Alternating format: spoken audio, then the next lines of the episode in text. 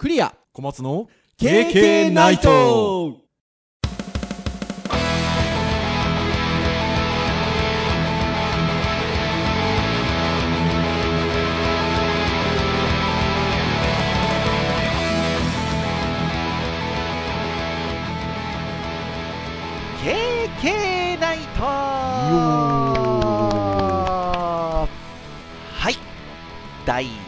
347回の配信でございますお届けをいたしますのはクリアとはい、小松です。どうぞよろしくお願いいたしますはい、よろしくお願いします。どうなんですかね？これ私のテンションがいつもと違うのは多分伝わってるんでしょうかね？もしかするとちょっと音のね、雰囲気も違うかもしれないですね。はーいというのもですね普段はですね私福岡の自宅で小松先生とズームでつないで収録をしてるんですが本日はですね実はあの出張で東京に来ておりましてホテルで 喋っております。ですので、まあ、普段はですね割とこうごっつい USB マイクで収録をしてるんですが今日は、えー普段使っているあのヘッドセットのマイクであとはまあホテルということであんまりわーってね 声出せない感じで喋っておりますのでちょっと雰囲気が違うかなというところでございますよはい。はーい。てな感じでございますが、ですね、200、え、300か。47回ということで、いよいよ近づいてきてますよ。お、50回区切り。350回。なんか、350回っていうと、まあ、なんか、キリがいいんだかどうだかっていう感じに聞こえてしまうんですけど、はい。とはいえね、毎週毎週やっても1年間って50回ぐらいなんですよね。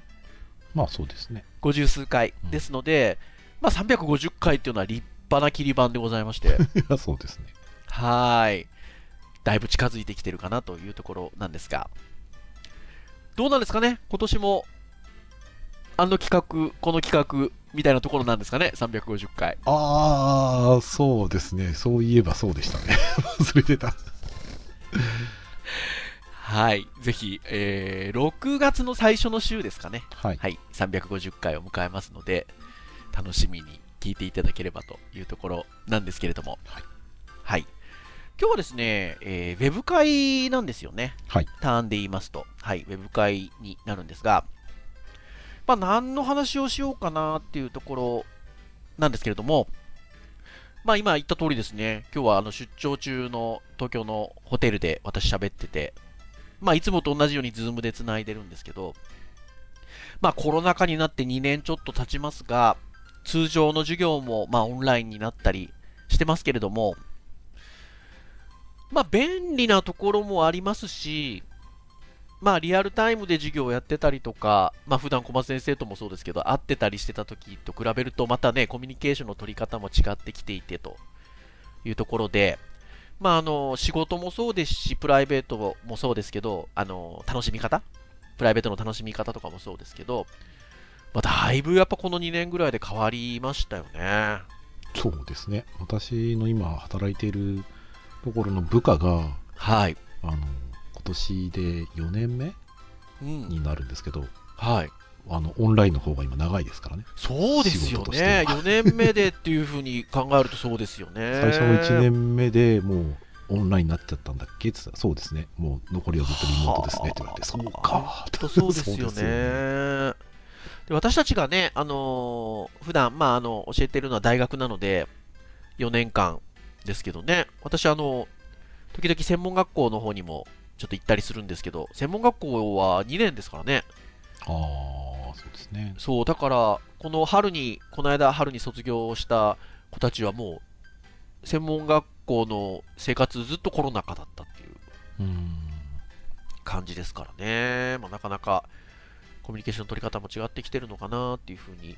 思うんですけど、まあ、そう考えるとですね、まあ、オンラインでのやり取りっていうのもオンデマンドの形もあったり、えーライブの形もあったりというところではあるんですが、なんかあれなんですって？最近小松先生、あの、YouTube ライブもそうなのかもしれないんですけど、プレミアム配信？はいはいはいはいはい。よくご覧になってるんですってね。ああ、なんかね、ガン見してるわけじゃないんですけど、はいなんか、仕事が終わった後に、まあなんかその趣味のゲームだったりとか、まあなんかしてる時に、割と流し見するのが多くてですね。で、そこで、まあ僕ね、趣味でやっぱゲーム、マイクラとかやったりすると、あのマイクラのその動画とかって割と、あの、ライブで収録したものを編集して、はい。でそれプレミアム公開されたりとかっていうのが割とあったりするので、はい。なんで僕はもうライブも見るし、まあ、うんその、実際に収録されたものを編集したやつも、はい。まあその、プレミアム公開みたいなのを、その時間になって、あたまたま、じゃあちょっとつけてみるかみたいな感じのことは、なんかここ1年ぐらいで増えましたね。うーん。プレミアム公開って、まあ、うちの、あの娘なんかも、あのそれこそマイクラ好きだったりして、えーマイクラ配信してくださってる YouTuber の方のプレミアム公開見てたりもするんですけど、あれはあれですよね。のいわゆるその YouTube ライブとはまた違っまあ、その場、あどうなのかな？違ってなのかな？まあ、あの、あらかじめ撮ってあったものを、この時間に初めてまあ公開しますよっていうところで、見るようなニュアンスのものですよね。そうですね、大体もう編集済みですね。はい。そうですよね。やっぱでも違いますか？その、プレミアム配信された後は、まあ、いつでも見れるんですよね。はい、そうですね。なんですけど、その最初に配信されるタイミングっていうのが決まった時間で配信されるということで。そうですね。だだか、ら、これなんかちょっと不思議なあれですよね。まあ、オンデマンドっぽくもありますけど、でも、その、最初に決まった時間に配信がされるっていうのが、多分ライブ感があるんですよね、おそらくね。そうですね。あのー多分違いとしては、僕も最初、プレミアム配信ってなんだよっていう感じだったんですよ。なんか別にそれ、しかもプレミアム配信って、そのその時間に始まったら先に飼育できないんですよ。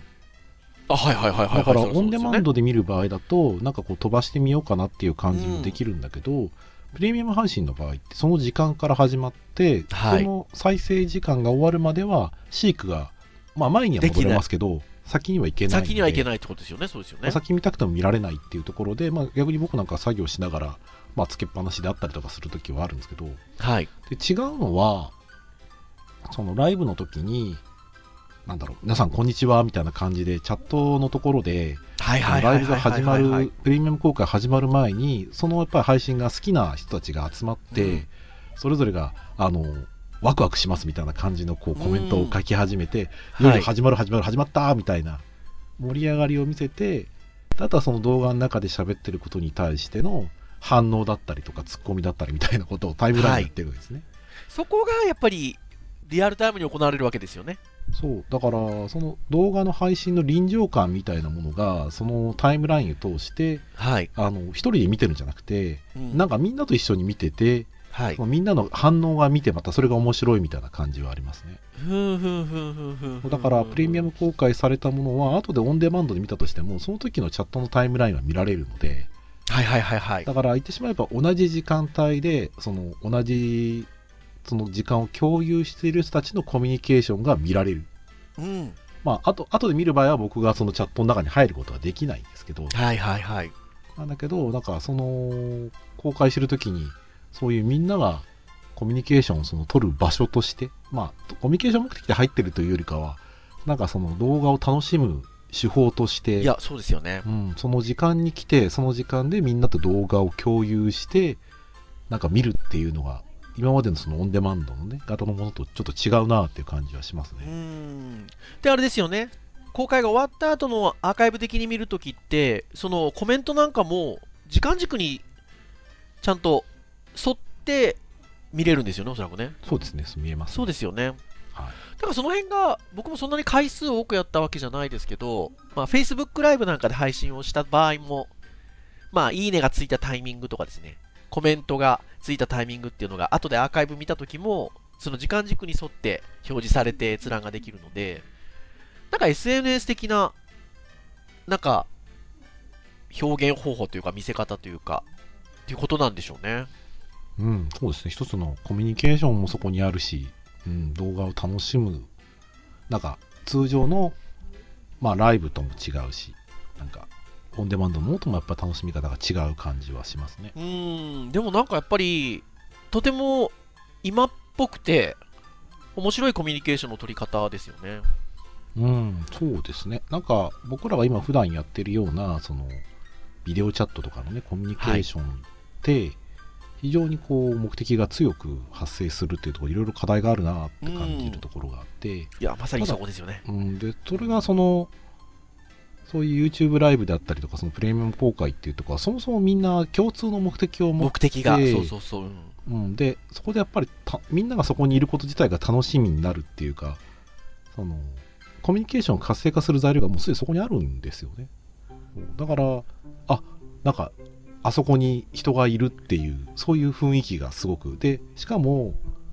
授業とかと違ってはい。なんだろうな授業はもちろんその目的があっていくんですけどはい。授業以外にその自分が期待してないものはやっぱりなかなか得られにくいところがあるので、そういったところはやっぱりなんか自分自身の体験としては自分の目的も達成されるし、まあ、SNS 的なその面白さみたいなものも達成されるというか、まあ、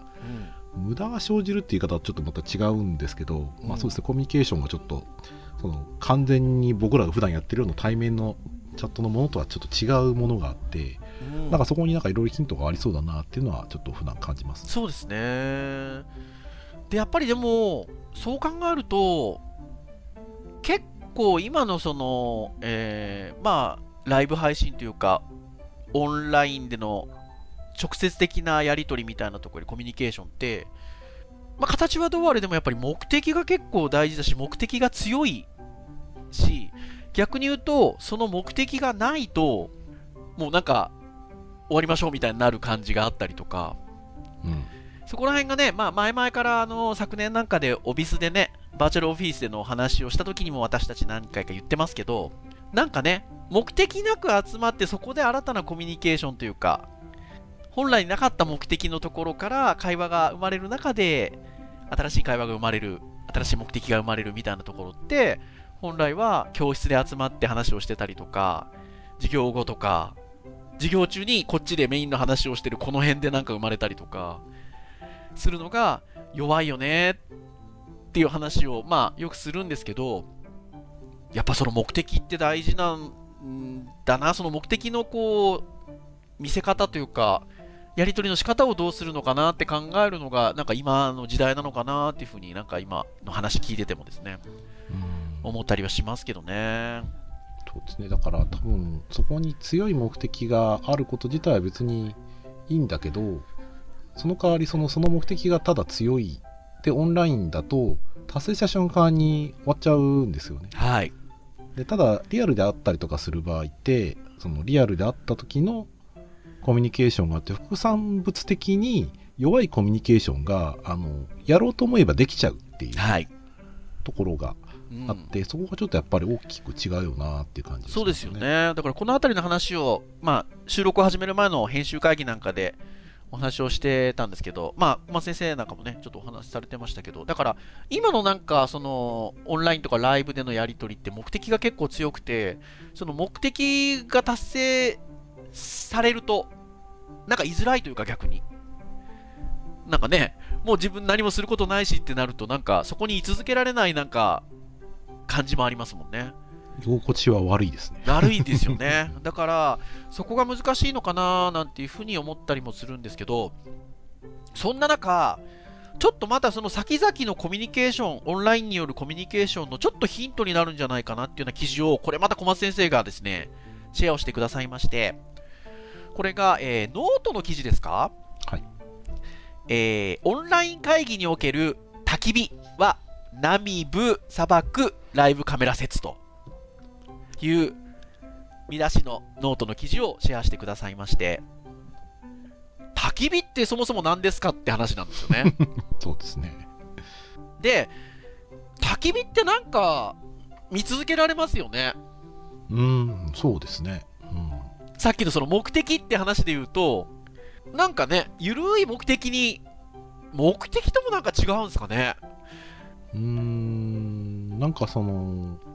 そこに自分がいてもいい、ちょっと見たいぐらいな感じのなんか、弱い目的でいられますよね。そうですよね。だからさっきの、まあ本来オンオンラインみたいなものは結構目的があってアクセスをするっていう側面が特に強いので、目的が達せられるとなんか居続けられない、ちょっと居心地が悪いっていう話をしたと思うんですけど、まあ、例えば焚き火がそこにあったとしたら、なんか目的がなくてもその周りにちょっと座ってて、ぼーっとしてられるし、その中でなんか話が生まれやすいっていうところが焚き火、本来焚き火ってあるかなと思うんですけど、この記事は、オンライン会議におけるその焚き火は、ナミブ砂漠、ライブカメラ説ということで、ナミブ砂漠っていうのが、発音僕ちょっと頑張ってますけど、えー、ナミビアにある砂漠ですか？そうですね。アフリカのね、はい。はい。そこの砂漠のちょっとこう、なんて言ったらいいんですか？オアシスとまでは言わないですけど、まあなんか水源がある感じ、お水がちょっと溜まってるようなナミブ砂漠の一部、一箇所があるんですよね。そこを YouTube でライブ配信してるんですよね。ライブカメラ。はい。定点でね。はい。それがね、配信されてるんですよ。で、そこが面白いですよね。要は、ただ砂漠のところをずーっと、要は、昨年の10月とか11月ぐらいからですか？そうですね。それぐらいから定点でずっとやってますね。ずーっとその砂漠の一箇所のその水がちょっと水源があるところを撮ってんですよね。はい。で、こうやって収録してる最中も今、私たち開いてますけど、はい。撮られてますよね。そうですね。まあ今何もいないですけどね。まあ、と鳥と鳥がちょっと横切ったりするぐらいで。そう、ちょっとね、虫が飛んでたりとかね、そんな音がしてるんですけど、はい。これがですね、ずーっと撮ってるもんだから、時々動物が見に、水飲みに来たりするんですよね。はい。来ます。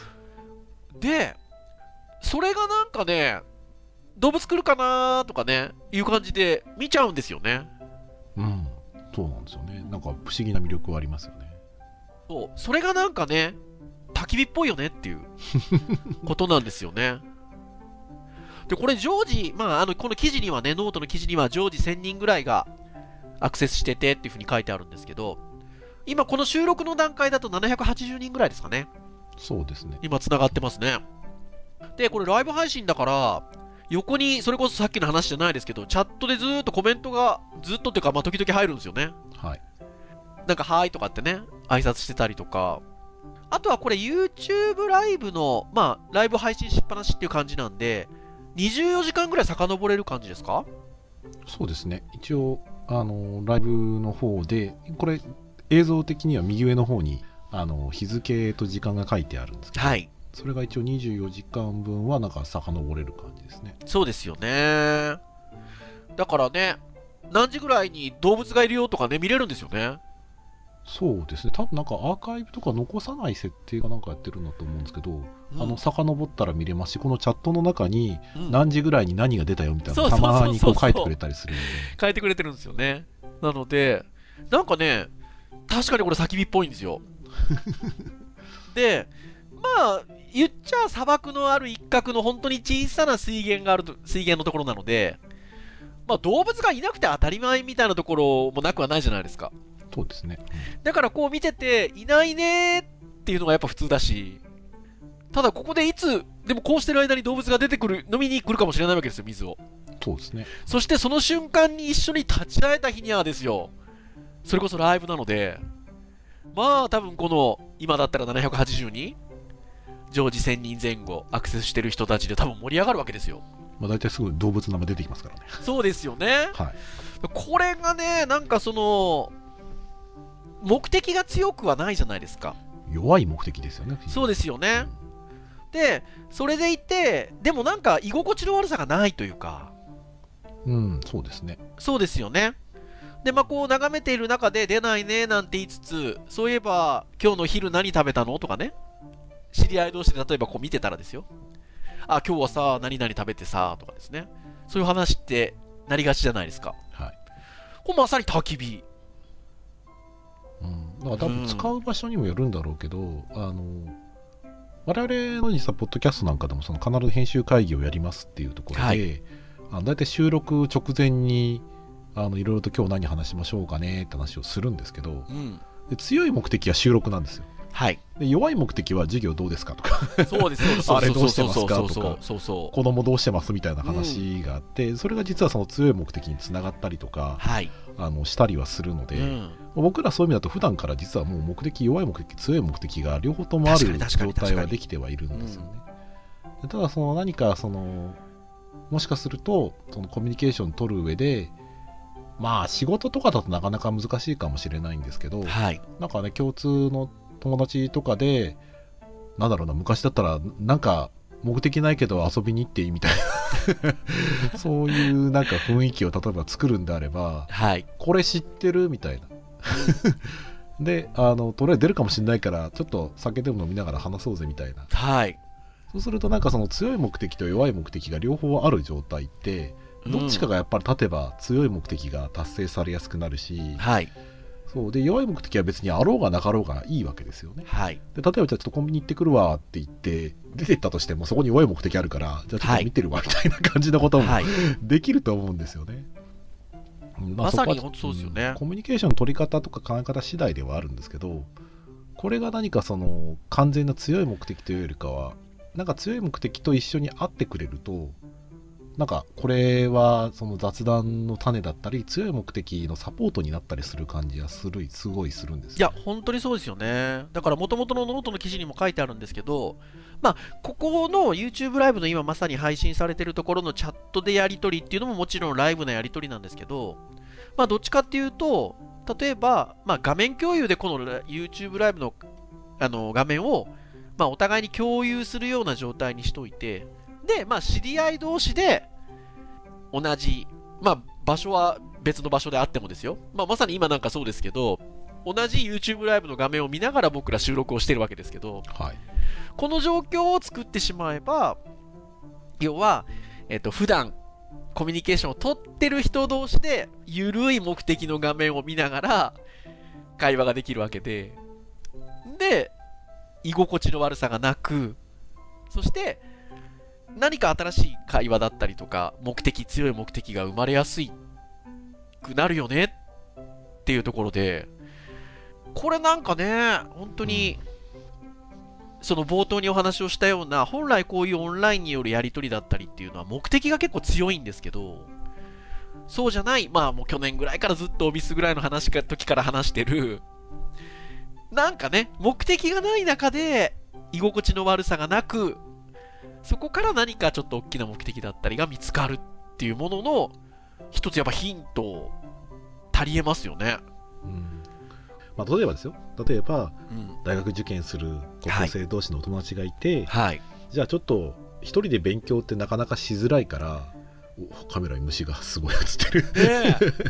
あの一人だと勉強しづらいからはい。ちょっとビデオチャットつないではい。勉強しようかっていうとビデオチャットでただお互いの映像が出てるだけだと緊張感あるけどなんか疲れそうですよ疲れると思うんですよ、ね、疲れると思うんですよね。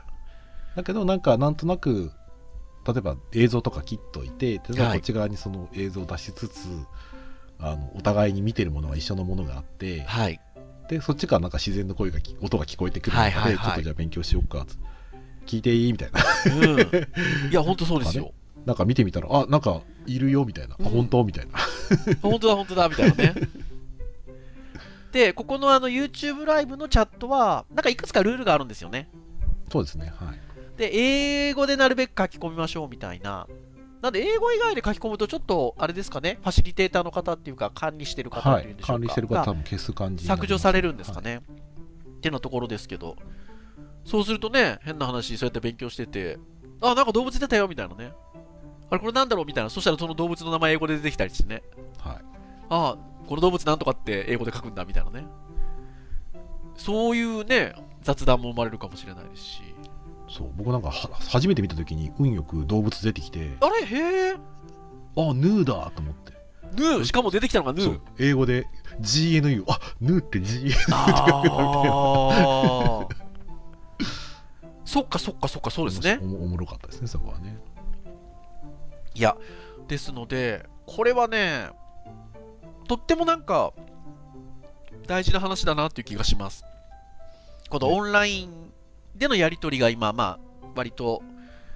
ね、環境的にもちょっと主になっている中で、まあ、なかなかそれまでのコミュニケーションと違って、こう、居心地の悪さだったり、やりづらさを感じている中で、そこをどう解決していくかっていう中で、もちろんバーチャルオフィスみたいなものもあるのかなっていうふうに思うんですけど、なんか、もっと気軽な、なんか、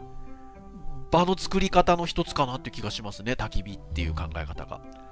そうただね、これのね、やっぱなんかプレミア感みたいなものもちょっとすごい感じているところがあって、はい、何かっていうと、はい、皆さん、ナンビアって場所分かりますか？僕、最初ね、ナンビアはね、Google で調べても、あの、あここなんだっていう。分かんないですよね。で調べてみたら、あの、まあ、南アフリカのね、ちょっと北西にあるところなんですけど、はい、あの大体時差で9時間ぐらい、はい、9時間、8時間ぐらいかな、はい、ぐらいの場所なので、まあ、ほぼほぼ地球の裏側なんですよ。はい、地球の裏側にですよ、うん、リアルタイムで生き物がいるはい、僕らと同じその時間を過ごしてるってなんか、はい、なんだろうなそのただ動画のオンデマンドのものを流してるのと全く意味が違う感じがする、ね、違いますね。地球の裏側で事実これ今起きてんだぜっていう。いや本当そうですよね、うん、たまにねその YouTube ライブとかで10時間勉強ぶっ通しみたいなね あの動画配信してる人とか見るわけですよ、はい、で人によってはそれでその並走して自分で勉強するそのなんかあこの人がリアルタイムにある場所で勉強しているっていうこと自体が緊張感を持って、はい、自分が勉強できるっていうのに多分需要があると思うんですよ、うん、そういうことされてる方もいると思うんですよね。それと僕はちょっとそういうのとプレミアム感っていうと近いものがいやそうですね今こうしてるうちにチャットのところはもちろんあの英語しか書けないんですけど、としあきさんという方が、ヘイって。としあきさんは名前だからね、日本語が出てますけど、そしたら、はい、としあきって挨拶してます。すごいですね。これだから本当に、日本からしたらまあ、割と地球の反対側に近いところの映像を見てるわけですけど、そこに本当いろんな国の人が今同時進行的にアクセスしてて、こうやって会話するんですもんね。そうですね。ねえ。とてもなんか、不思議な感覚ですね。しかも多分皆さんあれですよそれぞれ夜に書き込んでる人もいれば朝に書き込んでる人もいるはずなのでそうなんですよ そうなんですよみんな時間帯が違うはずなのでねえこれは本当にそうですね面白いですねだからあの要は最初のモートのノートの記事の方っていうのはそのこれを焚き火と捉えてるわけじゃないですか焚き火に足りえるものって、うん、だからなんかそういう考え方で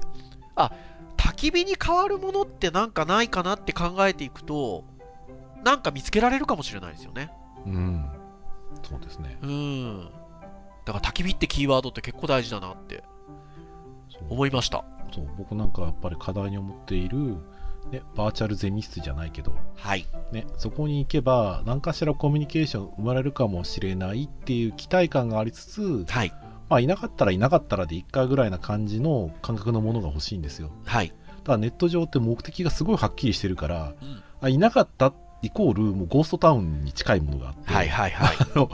あの次行くのがすごく無駄に感じちゃうんですね、はい、そうだからそういう期待が持てない期待が持ちにくいっていうのかな。そのネット上のオンデマンドのそのコミュニティの場所というか、はい、そういうところって。自然発生なかなかしづらいなって思って、うん、だ弱い目的を作るのに、まあ、ライブってそういうの結構手間ではあるんだけど、はい、大事なプレミアム感はあるなと思うのでいやそうですね、まあ、それがね何かしら手軽にありつつ弱い目的を提供でき強い。目的と結びつけられるような、はい。まあ、そんなねコミュニケーションの場所になるヒントがやっぱあると思うんでね、そうそうそうそう。いや本当そうですよね。本当そうですね。さあこれが何年後かにねなんか実際それがあれですよみたいな感じになるといいいやいや本当でも あのそういうなんか先々のコミュニケーションの種になりそうな感じだなってあのとても思いました、あのこの最初のノートの記事読んでてもそうですし。ねえ。ぜひねまあ皆さんもぜひこれあのナミブ砂漠のライブ配信 見ていただきたいですしなんか見ていただきたいっていうと、なんかそれすごい強い目的みたいな感じがしますけど、もっと緩いものなので。なんか単純に好奇心で、あその、ダンビア砂漠のなんか水のところに動物集まってくるんですけど、リアルタイムで見たくないですかみたいな。そうそうそうそうそうそれそうそうぐらいの気。持ちでいいと思うんで。だから、見てみてくださいって感じですよね。はいうんいやー、ぜひぜひという感じでございます。はい。はい。今日はふわっとしたお話でございましたが、でもなんか先々のすごく大事な話だったかなっていう感じがします。はい。それをなんか東京の出張先のホテルで喋ったっていうのがね、とてもなんか いいなでもね、そういう意味だと普段よりか近い距離にいるはずだけど、全然そうです感じない。ね。本当そうですね。はーい。てなところでしょうか。以上といたしましょうかね。KK ナイトは毎週木曜日に配信をいたしております。公式サイトアクセスをしていただきますと、ねえプレイヤーがございますので、直接そこで聞いていただけます。ただし、購読登録サービス等々で登録をいたしますと、ねえ配信されるや否や皆さんの端末にダウンロードされますので、お好きなタイミングで聞いていただけるということでございます。ぜひですね、ながら聞きでも結構でございますので、ですね、聞いていただけますと、KK 大変喜びますということでございます。なんかね、本当は KK の配信をね、流しながらね、KK の配信自体が焚き火になれば嬉しいんですけどね、皆さんのね。そうですね。ってなところでございますが、はい。ぜひ気軽に聞いていただければなというところでございます。以上と、ではいたしましょうかね。お届けをいたしましたのは、クリアと。はい、小松でした。それでは次回348回の配信でお会いいたしましょう。皆さん、さようならさよなら。動物が来なかった 虫が来ました。「